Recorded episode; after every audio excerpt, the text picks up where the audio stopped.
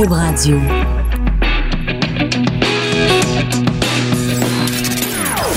Des opinions bien à elle. Sophie Durocher. Son franc-parler ne laisse personne indifférent. On n'est pas obligé d'être d'accord. Bonjour tout le monde, c'est Sophie Durocher au micro, très contente de vous retrouver après deux jours d'absence. Je vous le dis, c'est même pas un mensonge, c'est vrai, je le pense sincèrement. Pendant la fin de semaine, je m'ennuie de vous. Des fois, j'ai le goût de prendre, euh, je sais pas, une bouteille de vin ou une banane, puis de me mettre à parler à mes auditeurs et mes auditrices de Cube Radio. Alors à la place, je parle à mon mari, puis là je dis ah ben qu'est-ce que tu penses de ça Puis là, comme on n'est jamais d'accord, ben c'est parfait. J'ai l'impression de vivre mon émission de radio euh, à la maison. C'est un plaisir de vous retrouver donc après ces deux jours. Merci d'être là, merci d'avoir choisi Cube et merci d'avoir choisi. On n'est pas obligé d'être euh, d'accord. Au cours de l'émission, on va parler euh, ben, de sujets plus graves. On va parler de suicide chez les hommes, comment on peut briser les mythes et les stigmates. L'importance aussi de parler, de parler avant de passer à l'acte. Avec Lise Ravary, un tout petit peu plus tard dans l'émission, on va revenir sur cette déclaration surprenante, mais peut-être pas si surprenante que ça, de la mère de Luca Rocco qui dit qu'elle aime son enfant d'un amour inconditionnel. Et je pense que qu'on soit parent ou pas, ce genre de témoignage, ça vient nous chercher parce que pour nous, peut-être, Luca Rocco Magnotta, c'est un monstre, c'est quelqu'un qui a commis un geste criminel excessivement euh, dégoûtant et troublant. Mais de dire que dans le cœur d'une mère, il y a uniquement de la place pour de l'amour, je trouve que comme être humain, c'est très confrontant, comme on dit en 2018. Mais d'abord, un sujet quand même beaucoup, beaucoup plus léger. c'est pour ça que je suis là. c'est pour ça qu'il est là, Stéphane un roi. Quand c'est léger, on m'appelle. oui, c'est ça. Stéphane est notre, euh, est notre euh, euh, observateur de la scène culturelle, mais en même temps acteur de la scène culturelle, pas juste comme comédien, comme scénariste, comme auteur. Et Stéphane, je voulais... ben bonjour, Stéphane Bonjour, bonjour Sophie.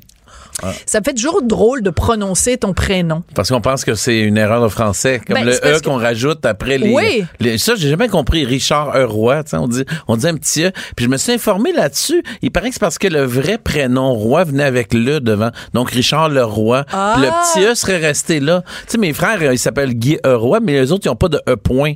C'est euh, Guy A. Roy. En tout cas, on a tous des middle names, mais c'est pas un point. Mais dans le, dans le français, quand on prononce le prénom avec le mot, le nom de famille Roy, on rajoute un minuscule ah, euh, E. Quelqu'un qui s'appelle Patrick, Roy. on va dire Patrick E. Roy. Il paraît que ça viendrait du Leroy. E. Ah bon, bah tu vois, ben ça c'est intéressant. C'est une étymologie du nom Roi. Alors Stéphane E. Roy, merci beaucoup d'être là. Alors euh, on, voulait revenir évidemment sur ce gala des Oliviers euh, hier, qui a été vraiment la consécration de François Bellefeuille, mais c'est pas tant les gagnants et les perdants qu'on voulait analyser ensemble. C'est que, ben vous l'avez peut-être lu dans le journal de ce matin, moi j'ai trouvé ce gars-là non seulement pas super super drôle, mais en plus rempli de vulgarité. Et euh, on a entendu parler de Noun, on a entendu parler de Fourré, on a entendu Chris et Tabarnak autant comme autant pendant ce gala-là. Et je me suis dit, est-ce que euh, on est allé choisir spécifiquement dans les podcasts, dans les spectacles des humoristes, la partie plus croustillante qui parlait de cul. parce que quand je vais voir des spectacles d'humoristes, ils passent pas une heure et demie à parler de cul. Non, c'est ça. C'est exactement la réflexion que je me suis fait quand j'ai lu ton papier parce que j'ai revu la chose puis je me suis dit, bon, le, tout le long du gala, il parlait pas que de cul. Là. Il y a pas tant de jokes de cul que ça, mais dans les extraits qu'on montrait, c'était souvent des extraits avec des, des tabarnaks. Mais je pense que le gars qui montait les extraits, parce qu'il y a un gars qui était chargé de ça. Ou une fille. Ou une fille. Euh, en tout cas, la, personne a, a fait comme peut-être peut-être une mauvaise sélection en montrant des, des choses seulement crues. Fait que là, dans les extraits, il y avait beaucoup de, comme tu dis, de sacre et de.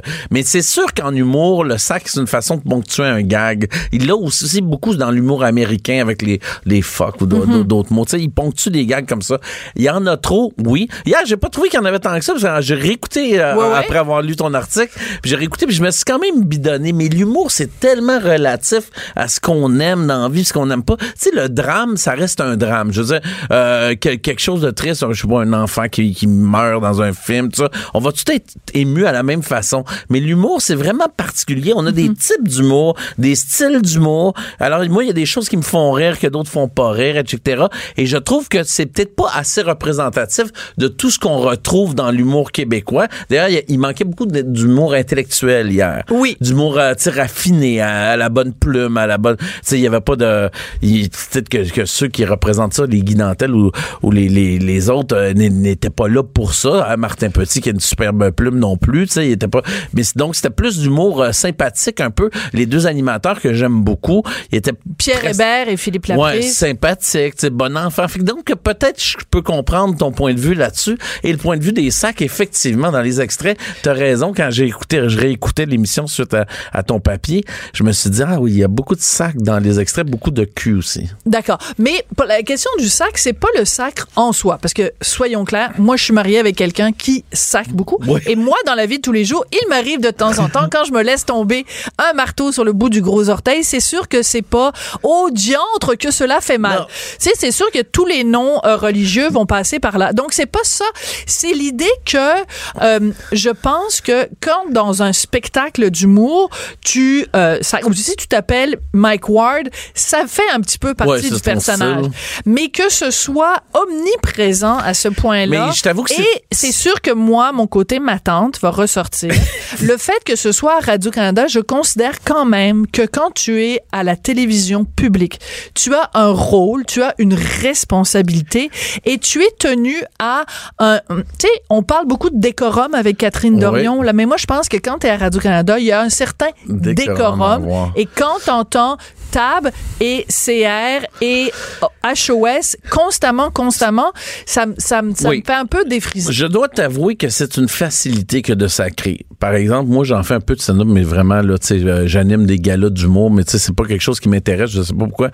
Je trouve ça euh, ennuyant de faire ça. Peut-être que j'ennuie les autres aussi avec ça. Fait que j'en, j'en fais pas beaucoup, mais quand le gag marche pas, je rajoute un petit tabarnak, puis là, il y a un rire, tu sais. Ah. Il y a comme une facilité là-dedans. C'est un peu une béquille C'est une béquille d'humoriste. Donc, des fois, il sac par béquille. D'autres fois, c'est dans le style. Mike Ward, c'est son style. Et, et, et c'est parce que de l'humour, faut aller aussi dans les terrains où on va pas souvent. Donc, tu sais, à la télé, on sac pas. Là, le fait que ça sac, ça va un petit peu plus loin. L'humour doit dépasser un peu les bornes. Ce qui est dommage, c'est qu'on les dépense toujours de la même façon. Au lieu d'essayer de, les dépenser au niveau... D'ailleurs, hier, il y avait rien d'engagé. Il y avait rien Non. qui troublait, euh, euh, le- tu sais, dans no- Mais no- c'est notre société aussi. au niveau des, des grosses remises en question sociales. Il y avait rien de ça. C'était un, un peu vide dans ce sens-là. Mais il y avait des moments drôles. Moi, moi je m'excuse, mais Dominique Paquette me fait... euh, je l'adore. Tu sais, Lui, il monte, euh, il fait tomber une télé. Je trouve ça drôle. Il y a zéro intellectuel là-dedans. Il y a zéro critique sociale. Mais je trouve ça Mm. Mais c'est drôle. du bon vieux burlesque. Du burlesque, c'est ça. Et là, tu- mais là, je me dis, et où la critique sociale, tu sais, mais ça, il manquait un petit peu de ça, effectivement, ce qui fait qu'il a paru peut-être un peu plus vide que d'habitude, mais j'ai ri à plusieurs moments. Moi, Simon Gouache, qui, qui laisse sa, euh, sa co-animatrice, euh, Karine Côté, je pense, euh, Oui, oui. dans, dans, dans, dans- Parce qu'elle est enceinte, puis là, il nous fait croire qu'elle était. Puis là, il la, la- la- la laisse enfermer pour avoir son moment de gloire. Je trouvais ça très, très moi, drôle. je trouvais ça, sais. trouvais, trouvais- moi, j'avais, je sentais la Denise Filiatro intérieure remonter et je me disais, à quelle, c'est à quelle heure le punch? Ouais. Je trouvais que c'était étiré, que c'était long et tout ça. Ouais, mais t'as, t'as raison. Je, je peux, je peux concevoir tout à fait ce que tu dis. Il y a une chose que je trouve que ces gars-là ont, qui, qui me dé- ça me dérange tout le temps. C'est pour ça que j'inscris jamais rien. Mon garçon, ma série web est pas inscrite là. Je pense à Ben et Jarod, un duo euh, d'humour que j'ai réalisé. On a eu 3 millions de clics sur trois trois clips, 3 millions de clics sur trois, ils sont pas mentionnés, rien. C'est que des fois, c'est... euh, c'est- Il y, y a tout le côté des votes là, dans ces galas-là qui sont faits par des producteurs qui en, en sens Des gens qui producteurs? saillissent entre eux. Ouais, puis donc, donc des fois ça fait passer quelqu'un qui devrait pas passer dans le milieu parce que les deux votes s'en vont l'un contre l'autre, Mm. annulent les votes. En tout cas, il y a un système de votation qui fait qu'il y a des choses étonnantes qui se retrouvent là. Il y a des gens étonnants aussi que tu, tu fais ah pourtant c'est pas si connu que ça cette Ouais. affaire-là. Euh, des, des, des fois c'est c'est le fun parce qu'on découvre un nouveau talent, mais je trouve qu'il y a tout un côté de bien-pensance qui dans notre société qui un peu euh, s'en va sur l'humour aussi. C'est- C'est-à-dire que il y a des choses que c'est bien vu d'aimer. C'est bien vu d'aimer tel parce que ah c'est un artiste montant. Ah, c'est moins bien vu d'aimer parce que Guy Nantel il est un petit peu Mais t'as vu, t'as remarqué, euh, à plusieurs reprises hier pendant le spectacle euh, et pendant le gala, il y a eu des cracks contre Guy Nantel. Ouais. Et on sait très bien d'où ça vient. Euh, mais tu sais, je veux pas, c'est pas la théorie du complot non plus, mais c'est le fait que Guy Nantel, l'année dernière, avait eu ce, cette espèce de mini controverse euh, quand il était venu présenter son spectacle à oui. Montréal. En fait, il n'y a pas de bonne presse dans, le- au milieu, dans le milieu des, des humoristes. Les humoristes n'aiment pas Guy Nantel. Ils se disent, ah, il n'est pas si drôle que ça. Tu sais, il y, a- il y a plein de. Mais c'est aussi parce que. de rire pendant une heure et C'est ça. C'est parce Bon. que son, son, son côté, euh, son, ce qu'il prône au niveau de, de la critique sociale, c'est complètement à l'envers, à l'inverse de, de la, la bien, de la bien-pensance tout qu'il y a en ce moment. Mais sais. moi, j'ai re- remarqué les blagues qui étaient dirigées contre Guy Nantel. là. Euh, c'était, c'était, c'était un petit peu plus euh, vicieux que bon. Et c'est, et c'est parce que à un moment donné, dans un de ses spectacles, il avait fait euh, euh, une blague sur euh, la dame à Québec là qui disait qu'elle avait été victime d'un, d'un député. Évidemment, parce que là, j'y pense, euh, le, Oh. Ouais. nom, le nom me vient pas. Mais, euh, mais tout ça pour dire que bon aussi parce qu'il parle des religions dans son Ouais, c'est ça. dans son spectacle. Donc, il est plus à droite. Bah, enfin bon, à droite. il brasse la cage et c'est ça que j'ai Marine Le Pen non plus, là. il- ça, ça manquait hier, ça, de- des gens qui brassent la cage un Mais peu. il y avait, tu sais. il y avait zéro blague sur euh, des, des, des trucs sociaux. Là, je veux ça. dire, il y avait Zéro. quand même pas mal. Tu sais, je veux dire, Mike Ward, il vient de faire une déclaration il y a quelques semaines seulement en disant les Hells Angels, they're very good guys. Ce sont des très bons gars quand tu leur dois pas de l'argent. Il me semble que tu fais un gala, un gala d'humour. Il me semble que tu ris de Mike Ward ou tu le taquines là-dessus. Oh, ouais. Zilt, rien, zéro, nada, abonné, absent. Vous étiez où, les gars? Mais c'est ça qui a manqué. C'est ce, ce côté-là un peu critique sociale, aussi de, de représenter un peu ce qui se passe euh, au niveau de l'humour, mais au niveau du grand public là. Parce Ben que oui. des fois, des fois, je sens que tu sais, on C'est des inside jokes, excuse-moi. Oui, c'est oui. des blagues du milieu. Les gens, les le humoristes milieu. se taquinent Ouais. entre eux. Puis il y a des, des anecdotes Ben- que les, le public ne doit pas comprendre. On dirait que c'est quasiment des insights de party. Ça, c'est vrai. Et, et c'est pour ça qu'un des prix, moi, que j'aime toujours beaucoup, puis c'est un peu absurde d'aimer ça, c'est le, parce qu'on sait déjà qui gagne, en- c'est, c'est le, le- le plus de billets vendus, parce que je sais que c'est la seule chose qui est vraiment vraie, parce que le reste, c'est des... Mais Puis même là, tu sais, tu sais, regarde, je, regarde Bellefeuille que j'adore, qui dit à la fin, il dit, ah, là, j'arrêtais pas de dire aux gens, votez pour moi, votez pour moi pour être la, les, L'Olivier. d'humoriste de l'année. Là, tu dis, il quémande quand même aux gens de voter pour lui pour être. Il y a quelque chose de bizarre dans, dans, dans tous les galas, je te dirais. Puis, Oui. mais, mais moi, je dirais, à la défense du gala des Oliviers, c'est celui où je m'amuse le plus. J'ai, moi, j'ai été nominé dans tous les galas pour. euh, j'ai jamais rien gagné, inquiète-toi pas. Mais. euh, je cours dans- les concours, il paraît que j'ai tout pour, j'ai toujours, jamais tout gagné, mais je... Attends.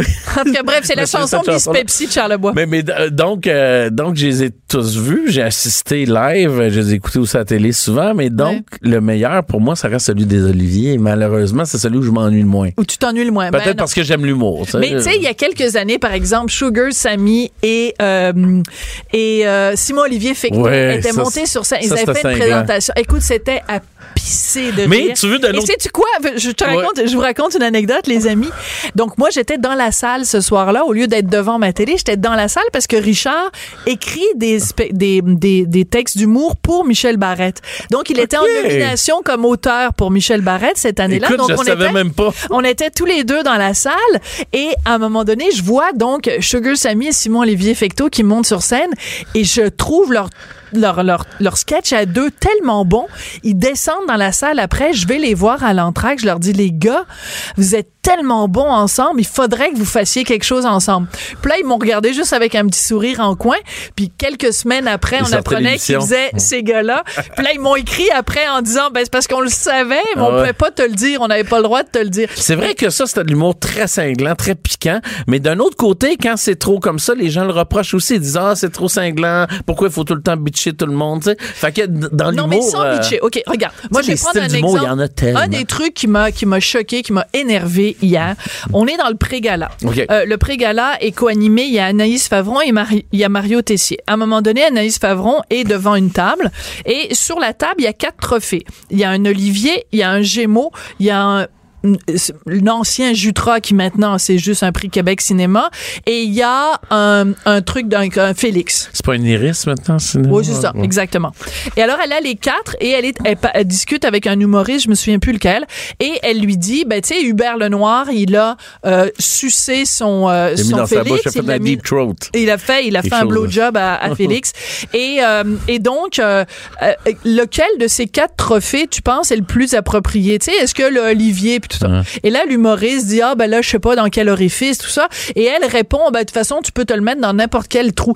Mais tu sais, c'est, ah, je sais pas, c'est comme le pipi caca poil, moi, je, dois te le donner. ça, il y, y, en a, il y en a. Mais il y en a pas tout le temps. Hier, dans le gars-là, il y en avait dans les extraits, t'as raison, mais c'est vrai que c'est une facilité en humour. Quand tu cherches le gag, des fois, tu t'en vas vers là, tu sais que ça va faire rire, ça, va étonner, ça va être, euh, ça, ça, étonne tout le monde, puis c'est choquant, donc ça fait, ça fait rire. C'est une facilité. C'est comme le tabarnak à la fin de ta phrase. Là, là, le gag, il y a, pas de rire, tu rajoutes un petit tabarnak, des fois, ça aide. Fait que c'est vrai que ça, c'est la facilité, mais, mais je dirais que euh, n'était pas que ça hier. Il y avait, il y avait toutes sortes d'humour, mais ce n'était pas un gala cinglant. C'était pas un gala qui était assis sur l'actualité. C'était pas un gala qui nous remettait en question. Tu sais, il n'y a pas eu de grands moments. C'était un bon gala avec euh, quelques bons euh, numéros, mais euh, c'était un peu raison au niveau du sac. C'est une facilité parfois dans l'écriture humoristique. Alors, on va écouter un des gags qui, selon moi, était très réussi, un des numéros qui était vraiment très euh, réussi. C'était Arnaud Soli qui a fait. Ils sont, ils ont décidé en fait de prendre euh, dans la catégorie où les humoristes étaient étaient étaient en nomination, de prendre différents commentaires que les gens ont fait sur les médias sociaux à propos de ces humoristes-là et de le mettre en chanson. On écoute ça. Très bien mis en musique. d'ailleurs. Oui, la musique est belle. C'était bon. François Bellefeuille pour le plus fort au monde, puis le plus laid aussi. J'aime pas quand il crie. Bizarre, moi pas capable, mais j'imagine je suis le seul. Non, t'es pas le seul. On est deux, merci. Il a l'air sur le bord d'exploser sans son personnage, c'est Louis T. Viens-tu bientôt à Grimby? Alors, c'est vraiment des, des semble-t-il, de vrais commentaires sur les médias sociaux. Et euh, ben ça, je trouvais que c'était inventif. C'était quelque chose, tu disais, bon, ben c'est une belle formule. Puis bon, on le sait, là, sur les médias sociaux, les gens sont humoristes sans le savoir. Ouais. Hein? Ils font de la prose sans le savoir, comme M. Jourdan. Mais euh, et, donc, il y a ce côté-là quand même. Et pourtant, parmi les, les commentaires qu'il y avait eu sur les médias sociaux sur les humoristes, il y avait des trucs très vulgaires. Ouais. Puis là, et c'est sûr que ça se retrouve dans la chanson, donc on s'en sort pas. La vulgarité est toujours là, mais je comprends, elle est là, la vulgarité dans la société. Est-ce qu'on a besoin de la glorifier puis de la, de la, la banaliser à ce point-là? C'est ça la question, je pense qu'en écriture, on peut aller ailleurs. Je trouve qu'il y en a peut-être trop qui est représenté. Je trouve qu'il y a des humoristes qui ont ce style-là et, ça me plaît. Moi, moi, je suis un fan de Mike Ward.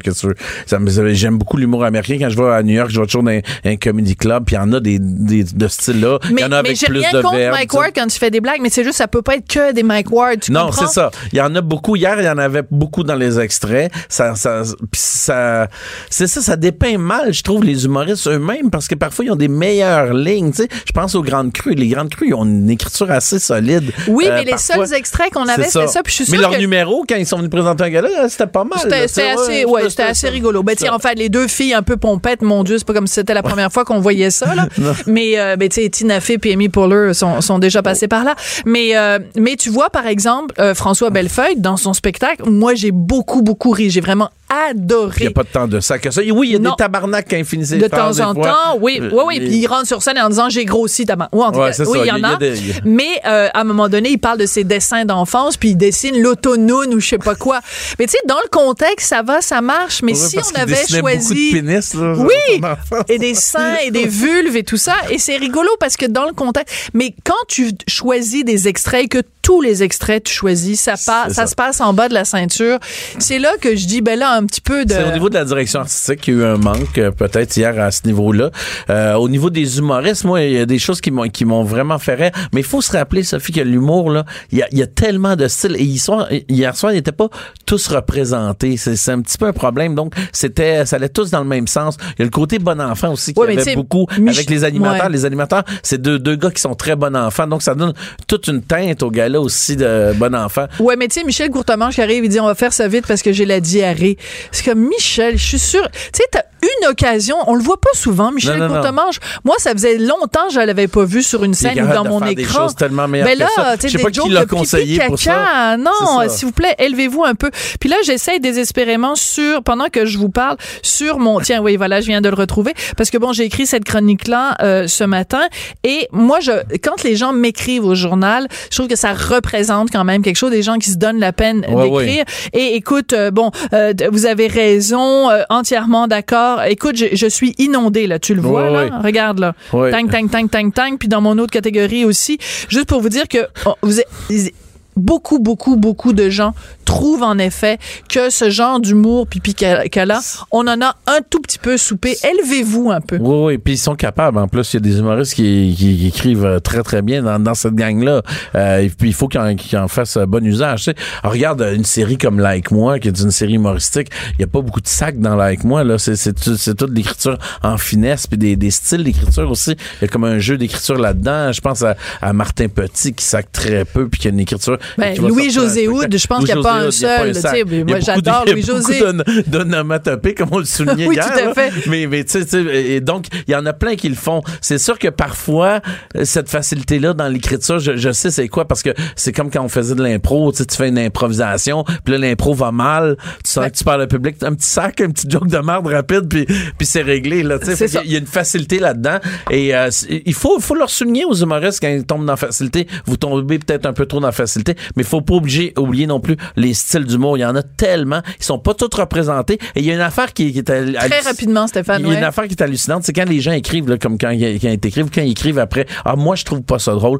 Moi, je trouve pas ça drôle. Ouais, Effectivement, mais il y a tellement de monde qui ont des, Ben des oui. goûts l'humour particulier. C'est, l'humour, c'est très particulier pour ça, parce que, euh, au, au niveau du drame, comme je te le disais, le drame, tout le monde va l'apprécier à la même Hmm. valeur, va être touché Sauf les gens qui ont façon. pas de cœur, mais c'est pas notre cas. Mais il y en a pas beaucoup. Ah oui, les non, gens mais- qui pas de cœur, il a pas beaucoup. C'est Noël, tout le monde a du cœur. Ben oui, c'est sûr. Puis surtout, hein, quand c'est le temps de sortir son argent, par contre, là, ça devient un tout petit peu moins drôle. Stéphane, c'est toujours un plaisir de te parler. Stéphane Roy. Alors donc, on peut toujours aller voir ta série Ouais, web. gar- mais là, elle sort Garçon. en pièce de théâtre. Là, on l'a annoncé. Là, ça, on fait 46 dates à travers le Québec. Euh, la, la série Garçon qui est sur le web va être en pièce de théâtre et sur le web Avec les mêmes comédiens qu'il Non, y a? on va changer un peu le casting parce qu'on avait des, des problèmes avec l'horaire, avec euh, évidemment le bon. calendrier de tout le monde. Donc, Fait- 2019. 2019, euh, 46 dates à travers le Québec, ça va aller en 2020 aussi. On va sûrement dépasser ça. euh. OK, ben t'es un ange. Merci Ben, ça beaucoup. fait plaisir. Puis bonne année 2019 si jamais je te vois pas d'ici là.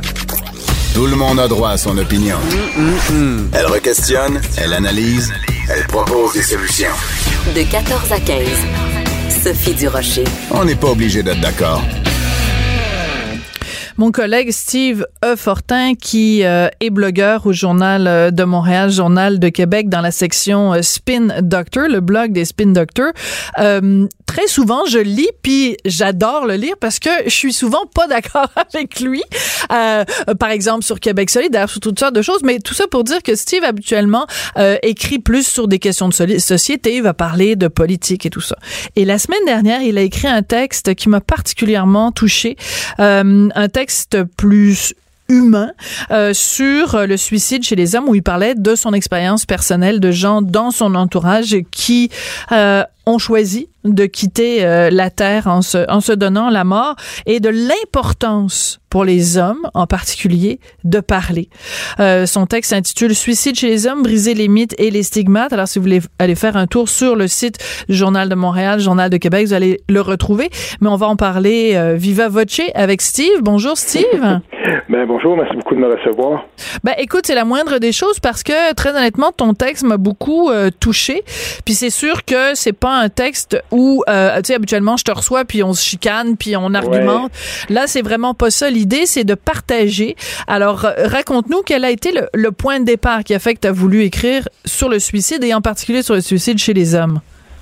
Ben ce qui se passe c'est que euh, récemment, euh, dans, comme je l'ai dit là, dans le texte, là, dans le- la grande périphérie de mon entourage, euh, ça, il m'est arrivé là, à quelques reprises d'être d'être touché par ça. Puis et, et- et- là, j'ai, je me disais, mais en- encore, on est encore là-dedans. Puis j'ai, j'ai- déjà très jeune, j'avais été euh, j'avais été touché par ça dans mon cercle d'amis très Ah proche. oui. C'est arrivé Ah de oui. façon euh, ouais, très très jeune. Euh, on sortait à peine entre le, le- le secondaire puis le, le, cégep. Dans ces années-là, j'ai perdu deux copains très très proches de moi. Euh, j'ai, j'ai vécu ça euh, dans- avec toute la Wow. douleur que ça peut. euh, Bien sûr. Et, et- et là, euh, la semaine dernière, au cours des, des, des 10-15 derniers jours, en fait, j'entends parler de ça. Donc, imaginez-vous, à un moment donné, euh, dans une petite collectivité comme la nôtre, euh, on entend parler de ces choses-là. Puis ça touche les familles, ça touche les gens, ça touche les familles. Et, et je veux qu'on déborde un petit peu. Ça touche aussi Oui. les premiers répondants qui sont appelés Tout sur les fait. lieux. Et, euh, et, et là, ben, j'entendais parler d'un, d'un, d'un, d'un acte désespéré qui avait été causé, euh, ben, qui avait été posé par un, un, un homme qui était pas mal désespéré. Imaginez-vous, je peux vous le dire maintenant, je pense que c'est, c'est, c'est de, de choses publiques. Donc, j'apprends la, la, la chose euh, très, très tôt la semaine dernière, un matin, là, au début de la semaine dernière. un, un type qui avait manifestement fait du repérage arrive avec sa camionnette, il se gare euh, tout en haut de, de, de, de l'espèce de pont qui, qui juche euh, la- l'autoroute 50 à Montebello. C'est très haut et puis euh, euh, fait, fait même, euh, je veux dire, il sort son échelle, il sac en bas, puis euh, c'est quelqu'un qu'on connaît qui, euh, qui, qui, qui passait par là, c'est un camionneur, puis euh, je veux dire, il fait la macabre découverte et, et, et là, ben, c'est, tout le choc que ça cause chez la personne, chez la personne qui découvre, chez, Tout à fait. et, là, on entend parler, on dit, mais il était vraiment, vraiment motivé, puis qu'est-ce qui peut pousser à faire ça? Puis, euh, et, et- là, tout à coup, ce- cet événement-là a été l'élément déclencheur du texte, dans le sens où je venais d'apprendre aussi que euh, dans mon grand entourage, deux autres personnes avaient commis, avaient commis l'irréparable. Et puis là, je me disais, mais on, est encore là, puis il faut continuer à parler de ça. Euh, et, en faisant mes recherches, parce que je, je lisais encore là-dessus, euh, je voulais parler des mythes un peu euh, par rapport à ça. Tu sais, Sophie, on dit souvent que euh, la période des fêtes, c'est une période qui- où, où les gens, euh, parfois, là, dans la solitude, où on est un petit peu plus frappé par ça, euh, les études par rapport à ça tendent à montrer que c'est plutôt un mythe. euh, Ah oui, euh, hein. que, ouais, c'est, fait que, en, en écrivant mon texte, à un moment donné, je voulais comme prendre cette tangente-là, puis là, je vérifiais, je faisais de la lecture, et, et, et en fait, la plus grande étude empirique par rapport à ça, elle a été faite aux États-Unis, euh, qui est une société analogue à la nôtre quand même un peu, et puis on disait que, en fait, là, les mois de novembre, décembre, janvier, c'était pas les mois où il y avait statistiquement le plus de, de, de suicides, et là, maintenant, il faudrait voir si une étude euh, comparable a été faite au Québec, mais euh, à tout le moins, en tout cas, une chose dont on est certain, c'est que les hommes commettent en très grande partie euh, la majorité de, euh, de- de- des suicides au Québec. Ça, ça n'a pas changé. Les derniers chiffres euh, le, le confirment encore. Donc, on parle là, de jusqu'au recensement de 2017. Donc, tu sais, c'est faut continuer à en parler, il faut euh, essayer de comprendre, il faut essayer euh, de, de, de, de briser les stigmates par rapport à ça. Et, et, et moi-même, je commence le texte avec ça. J'ai un collègue de travail à un moment donné qui qui, qui, m'avait téléphoné, puis je me souviens encore de la, de la, scène. Je veux dire, on, on est là, on discute, on est, on est assis, c'est, c'est surréaliste. On est assis dans un, un petit restaurant, puis il me déboule tout ça. Et, et en lisant, je me, je- un des mythes justement, c'est parfois on dit il faut pas parler de ça avec une personne qui serait à risque. En fait, c'est le contraire. Il faut Oui, en il parler. faut parler. Il faut et parler. en me remémorant cette discussion-là qui est encore très très claire dans ma tête, je me souviens très bien de ne jamais avoir prononcé le mot suicide, mais d'avoir plutôt utilisé d'euphémisme en, en, en parlant avec mon ami en lui disant, ben, tu sais, tu fais pas le con là, tu fais pas le fou, mais c'est- tellement difficile. euh, Mais pourquoi, pourquoi c'est dire, ouais, mais pourquoi c'est si difficile? Parce que Steve, t'es un garçon, je suis une fille, et il y a Mhm. plus, beaucoup plus de garçons euh, que de filles qui, de, beaucoup plus d'hommes que de femmes qui se, qui se suicident. Euh, nous, les filles, on est habitués, euh, on pogne le téléphone, on, on appelle nos copines, euh, on se voit, on va souvent régulièrement manger au restaurant, on se confie, on dit, oh mon Dieu, ça va tellement pas en ce moment. Moi, ma meilleure amie, c'est ma sœur, j'appelle ma sœur dès qu'il y a quelque chose qui va pas, j'appelle ma. Dire, on a comme un- une facilité. Des fois, les, les gens trouvent que justement les femmes parlent trop, là, sont toujours en train de partager leur vécu. Pourquoi pour les gars? Pourquoi pour vous? Pourquoi pour toi? Pourquoi pour les autres hommes? Pourquoi c'est si difficile? Qu'est-ce que vous avez donc tant à perdre à parler? Pourquoi vous avez si peur de parler? J'imagine, euh, j'imagine qu'il y a quelque chose là-dedans d'un peu d'une aura d'invincibilité. Euh, je, je pourrais le, le- le parallèle que j'ai trouvé à ça, c'est quand j'ai été dans une ancienne dans une ancienne carrière, quand j'ai été euh, forcé un peu mais quand même avec beaucoup d'intérêt, à essayer de comprendre le syndrome post-traumatique dans les forces armées. Hmm. à un moment donné, j'avais travaillé sur ce dossier-là, et, et, à plus petite échelle, là, toute proportion gardée, je me rends compte qu'il y a un peu de ça euh, parfois, chez, pas, pas, chez tous les hommes, là, mais il y a ce, cette espèce d'aura d'invincibilité qu'on espère garder, euh, qu'on est plus fort que ça, qu'on ne voudra pas pleurer. Euh, c'est difficile de prendre un de ces vieux, vieux chums, puis je l'ai fait, de prendre un de ces vieux chums, de le prendre dans ses bras, puis je veux dire, il est là, puis il pleure, puis toi-même, tu pourras pas te retenir à ce moment-là, puis tu vas ressentir des sentiments qui vont te pousser jusque dans les plus dans les plus lointaines expressions qu'on peut avoir d'humanité. Et, et, ça, pour moi, c'est très important. J'ai été assez chanceux dans ma vie de pouvoir compter sur des amis quelques-uns, vraiment pas beaucoup, mais que je pouvais aussi appeler mm. et, avec qui je sais que je pourrais tout dire et, ça fait toute la différence. Et, pour les gens qui sont un petit peu plus seuls et qui n'y arrivent pas, là est l'espèce de, de, de, step à prendre, cette espèce de, de très lourde et conséquente et, difficile euh, enjambée à prendre, puis dire, ben, je vais me confier je vais parler à quelqu'un. Et de l'autre côté du spectre, j'ai aussi été en, en, contact avec des gens que je savais désespérés, qui avaient, qui étaient tellement désespérés, qui avaient brûlé beaucoup des ressources qu'il y avait dans leur famille et hmm. tout. Et quand ils sont entrés dans ce système-là, le système n'a pas toujours répondu non plus de façon, euh, si on adéquate. ouais. Et, là, dans ce temps-là, ben, on, on, arrive au bout à la même funeste conséquence. C'est aussi arrivé, mais généralement, les services qui sont et c'est pour ça que je levais mon chapeau à quelques personnes que j'ai connues et qui ont travaillé dans ce milieu-là et, dont je sais qu'ils ont fait un travail absolument magistral euh, auprès des, des, des, des, des plus nécessiteux, des gens qui étaient les plus poqués, qui avaient don de la misère. Il faut toujours rappeler que même si c'est pas parfait, il y a des ressources, puis qu'au bout du téléphone, il y a quelqu'un qui écoute, euh, que dans les centres de ressources pour hommes qui ont de la difficulté, il y a des gens qui sont là, qui sont dévoués, et ces services-là existent. Il faut toujours rappeler qu'ils existent. Oui, d'ailleurs, on va donner, on va donner un numéro, le 1-866 appel, 1-866 APPE 2LE pour les gens euh, en détresse, parce que bon, on parle de ce sujet-là, puis il faut toujours à chaque fois euh, rappeler euh, les numéros où les gens peuvent appeler, parce que c'est toujours l'hésitation que j'ai de d'aborder ce sujet-là. C'est important d'en parler, puis en même temps, on veut pas non plus déprimer les gens ou les ou les rendre encore plus tristes qu'ils ne le sont déjà. Euh, je veux revenir sur quelque chose que tu disais dans ton texte, Steve. À un moment donné, tu parles donc de cet ami euh, avec qui tu es allé prendre un café, qui te parlait de, de sa détresse, et il y a une mhm. phrase qui m'a qui m'a qui restait dans ma tête.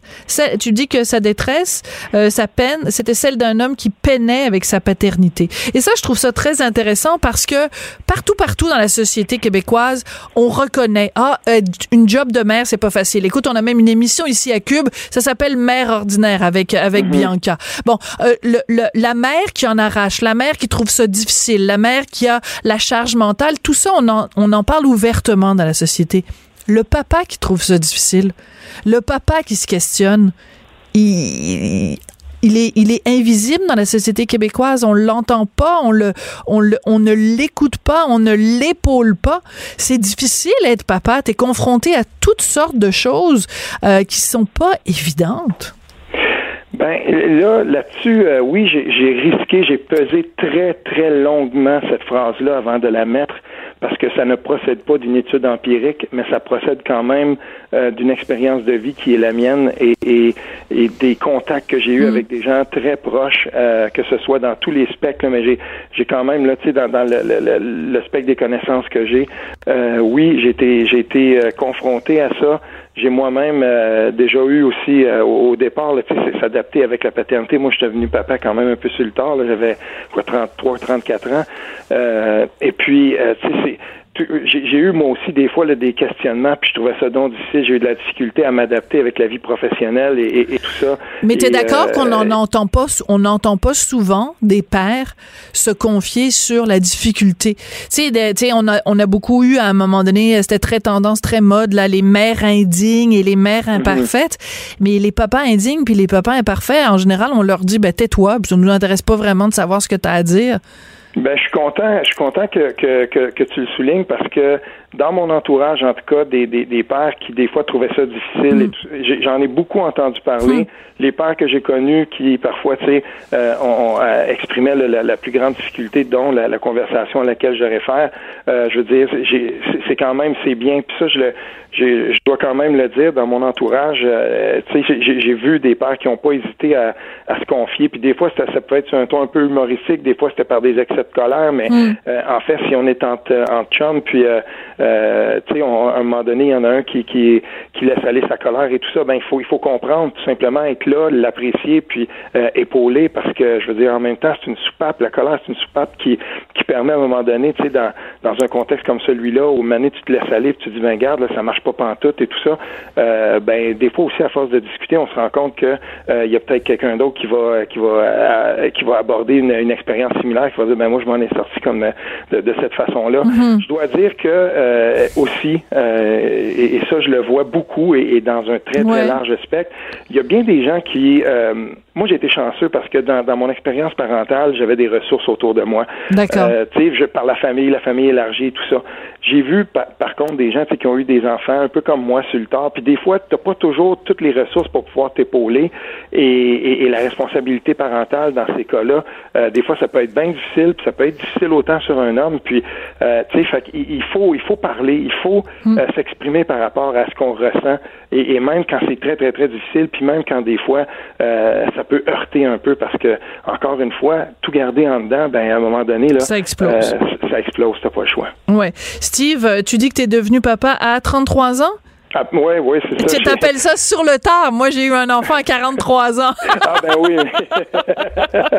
bon, mais, Mais, mais- je connais aussi des gens qui ont eu des enfants très très tôt. Puis Oui, oui. l'expérience parentale comme telle, Je te je chacun a la sienne, mais euh, ouais, c'est pas facile quand même. L'importance qu'on retienne tout ça, c'est parler. Euh, Oui. Parler euh, aux gens autour de vous. Ayez pas peur, les gars. On a le goût de vous entendre.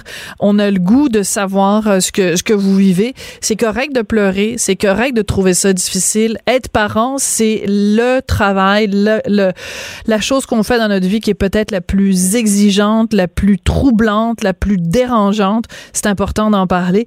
Et si jamais vous traversez des moments difficiles, je rappelle euh, un numéro, mais il y en a plusieurs. Vous pouvez trouver aussi des numéros dans dans chacune des régions du Québec. Mais je vous donne un numéro pour Montréal, 1 866 appel si vous avez besoin d'aide. Euh, c'est important. Steve, à la prochaine chicane. On n'est pas obligé d'être d'accord, mais on peut en parler. De 14 à 15. Sophie Durocher. On n'est pas obligé d'être d'accord. Cube Radio.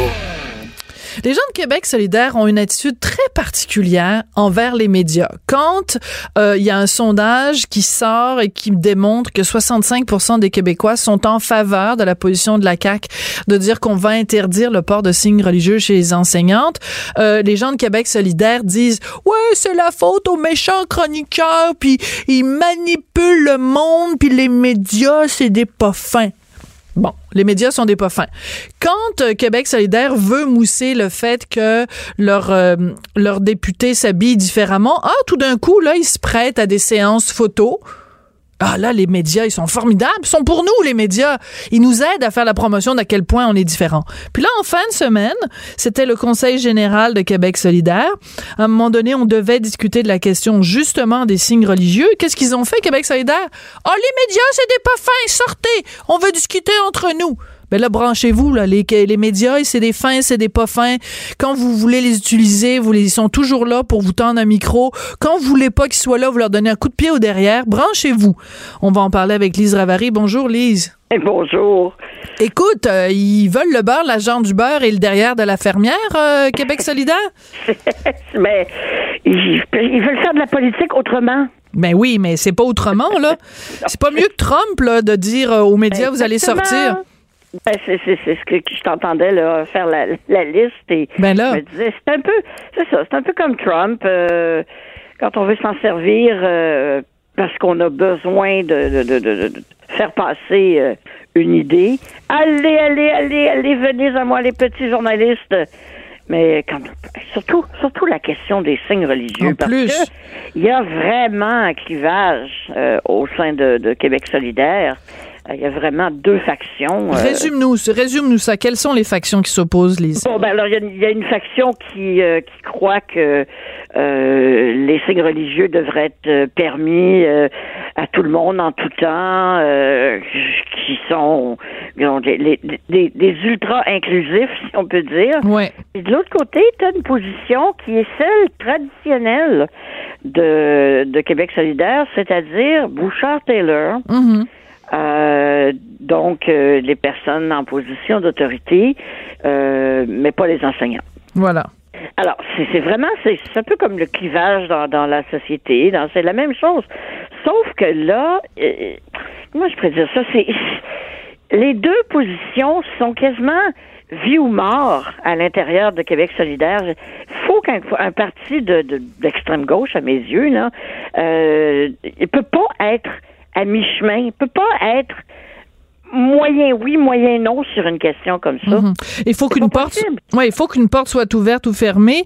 Et comme disait l'autre, on peut pas être un petit peu enceinte. Tu peux pas être un petit peu laïque. C'est la, la, laïcité à un moment donné, c'est et eux se sont toujours présentés comme étant un parti euh, féministe, souverainiste et laïque. Donc, euh, si c'était tes trois définitions, il, il, y a, on n'imaginerait pas, par exemple, un débat à Québec solidaire sur est-ce qu'on est un peu euh, féministe ou pas beaucoup féministe t'es féministe ou tu l'es pas, là? Exactement. Alors, Alors t'es laïque ou tu l'es pas, là? Exactement. Alors c'est pour ça qu'ils sont ils sont mal pris avec cette position-là. D'ailleurs, euh, euh, la, même euh, le même conflit existe chez la Fédération des femmes du Québec qui est vraiment encore là, clivage moitié moitié. Et eux aussi, quand ils parlent de ces choses-là, ou elles aussi, quand elles parlent de ces choses-là, elles ont tendance à demander aux journalistes de quitter la pièce. D'accord. Alors la raison qui a été euh, invoquée, c'est que ils ont dit, je pense c'est Gabriel Nadeau-Dubois qui l'a dit à plusieurs reprises, euh, la raison pour laquelle on a expulsé les journalistes et qu'on a tenu ces discussions-là à huis clos, c'était que justement on voulait éviter qu'il y ait des gens qui aient des propos, euh, disons, plus euh, intolérants et que ça se retrouve et que ce soit ça qui fasse la une des journaux. Alors moi je dis, ben si Gabriel Nadeau-Dubois considère qu'il y a des gens à l'intérieur parmi les militants de QS qui tiennent des propos intolérants, ben ça veut dire qu'il dit qu'il y a deux, il y a des bons militants puis il y a des moins bons militants. Ça veut dire qu'il y a des militants dont il a honte et il veut pas que les propos tenus par certains militants euh, se, retrouvent dans les journaux. Mais je veux dire, en démocratie, il y a des gens qu'on trouve brillants, puis il y a des gens qu'on trouve moins brillants. Mais la démocratie, c'est que tout le monde s'exprime. Ouais, mais tu sais, dans un parti politique où il y a quand même un truc qui s'appelle la ligne de parti, normalement, même hmm. même chez les même chez les solidaires, euh, encore là, tu sais, tu peux pas tu peux pas être à, mi-chemin et, et si tu as des militants qui prétiennent des propos intolérants, tu peux te poser la question aussi, est-ce que tu veux des militants comme ça? Ben, tu sais, intolérant, c'est on, on, va jusqu'où, évidemment, on ne saura pas parce que personne n'a le droit d'y être. Euh, mais c'est quand même une, drôle de, comment dirais-je, drôle de, un drôle d'aveu de la part de, ben oui.